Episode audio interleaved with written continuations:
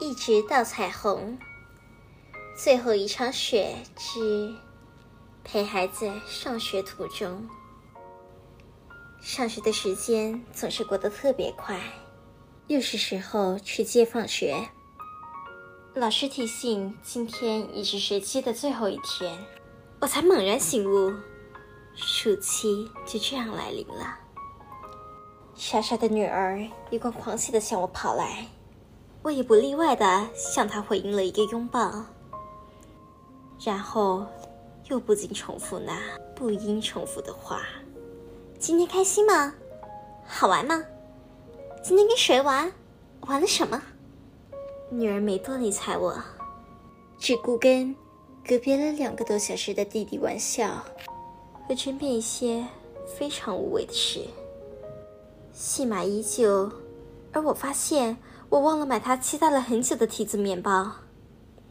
想必是刚才想东想西，失了心神。结果，女儿在我车上大吵大闹，情况严重。可能她的确很饿，又或者真的很失望，或太累。她开始踢我的椅背，将音调放得更高。回到家中，一场斗争在所难免。最后，他还是败下阵来。哭着上房午睡，我还去问要不要拿他最心爱的毛公仔。他从楼上伸出头来说：“我以后不要你碰我的东西。”然后，整间屋陷入了无声之中，仿佛没有小孩一样。查看女儿书包。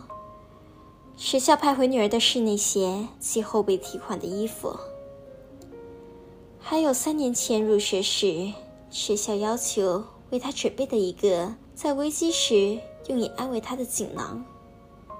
鞋子、衣服，原来早已不合穿。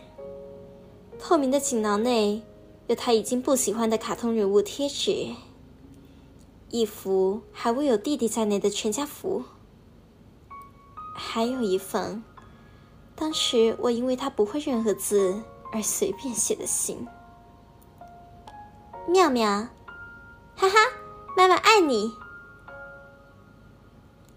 作为父母的，从期待孩子的到来，直至责任降临，身心疲惫的无话可说，到计算着孩子入学的日期，以求一刻宁静。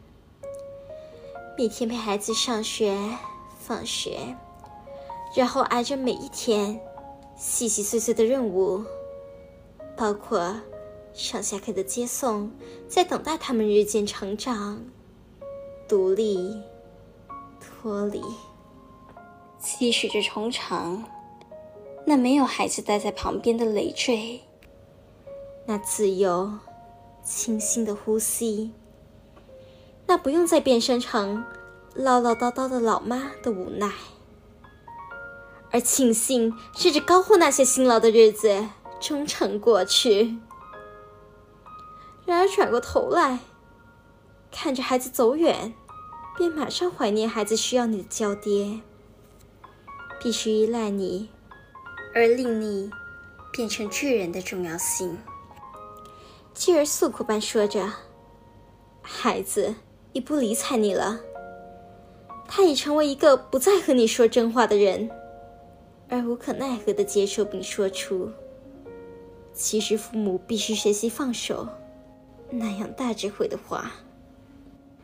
到最后，孩子回到父母身边，最真切、最诚恳而毫无保留地表示对父母的爱，也许，便是我今天送孩子上学途中。遇见的那离别的时候，陪孩子上学的日子还有多久呢？